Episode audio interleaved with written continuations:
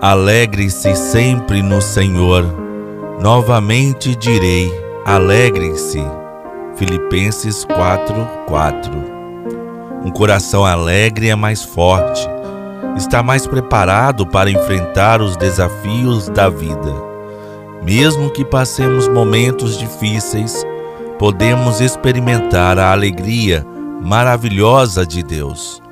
É impossível não sentir alegria se olharmos para o grande e perfeito amor de Deus que tem por nós. Minha amiga, meu amigo, a você muita paz e todo bem. Hoje, 9 de agosto, segunda-feira, na Semana Nacional da Família. Neste ano, queremos testemunhar a alegria do amor na família uma alegria que brota do coração de cada lar cristão, como fruto do fortalecimento dos vínculos conjugais que unem os filhos e vencem juntos obstáculos e as crises, porque foram sustentados pela fé. Pelo sinal da Santa Cruz, livrai-nos Deus no, nosso, Senhor dos nossos inimigos em nome do Pai, do Filho e do Espírito Santo. Amém.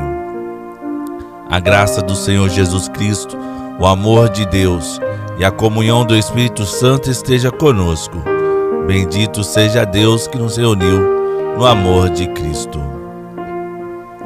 Quando escutamos a palavra de Deus, principalmente através da leitura orante, todas as nossas ações estarão de acordo com o querer de Deus. O Senhor esteja conosco, Ele está no meio de nós. Proclamação do Evangelho de Jesus Cristo, segundo Mateus. Glória a vós, Senhor. O Evangelho de hoje está em Mateus, o capítulo 17, os versículos de 22 a 27. Naquele tempo, quando Jesus e os seus discípulos estavam reunidos na Galiléia, ele lhes disse: O filho do homem vai ser entregue nas mãos dos homens. Eles o matarão, mas no terceiro dia ele ressuscitará. E os discípulos ficaram muito tristes. Quando chegaram a Cafarnaum, os cobradores do imposto do templo aproximaram-se de Pedro e perguntaram: O vosso mestre não paga o imposto do templo? Pedro respondeu: Sim, paga. Ao entrar em casa, Jesus adiantou-se e perguntou: Simão, que te parece? Os reis da terra cobram impostos ou taxas de quem? Dos filhos ou dos estranhos? Pedro respondeu: Dos estranhos. Então Jesus disse: Logo os filhos são livres. Mas, para não escandalizar essa gente, vai ao mar, lança o anzol e abre a boca do primeiro peixe que tu pescares. Ali tu encontrarás uma moeda. Pega então a moeda e vai entregá-la a eles, por mim e por ti. Palavra da salvação, glória a vós, Senhor. Diz o evangelista São Mateus que Jesus estava reunido com os discípulos na Galileia. Parecia evidente, mas o fato de mencionar que estavam juntos demonstra a proximidade de Cristo. Os discípulos ficaram tristes quando Jesus lhe disse que iria ser entregue nas mãos dos homens. O filho do homem será entregue nas mãos dos homens e eles vão matá-lo mas três dias depois ele será ressuscitado. Os discípulos não entendem logo de primeira e por isso ficam tristes. Essa é a primeira parte do Evangelho. A segunda parte é o imposto imperial.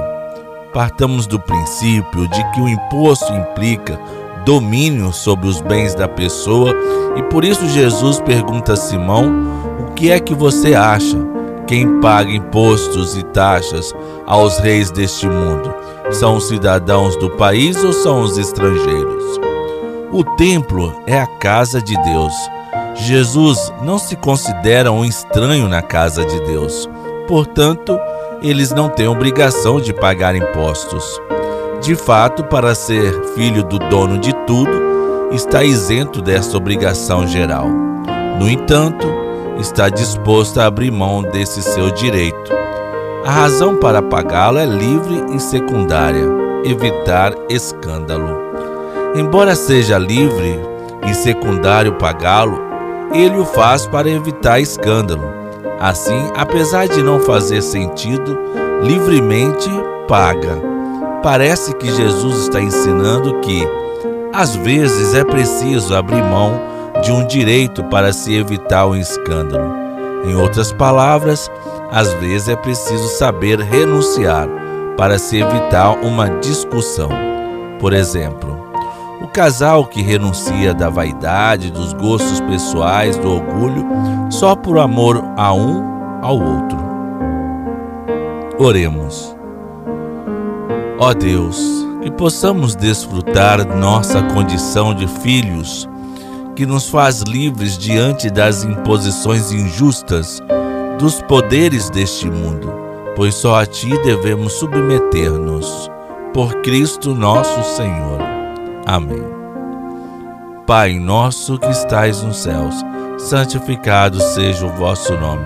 Venha a nós o vosso reino.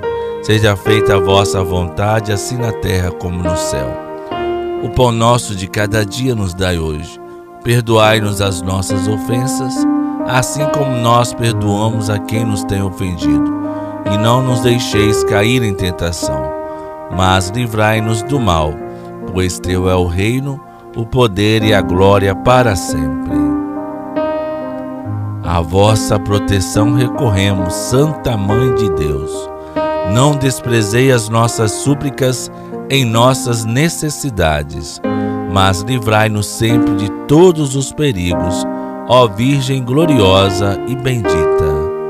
Ave Maria, cheia de graça, o Senhor é convosco.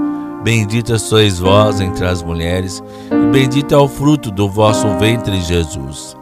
Santa Maria, Mãe de Deus, rogai por nós, pecadores, agora e na hora de nossa morte. Amém. A alegria do Senhor seja nossa força. Que Deus nos abençoe e nos guarde.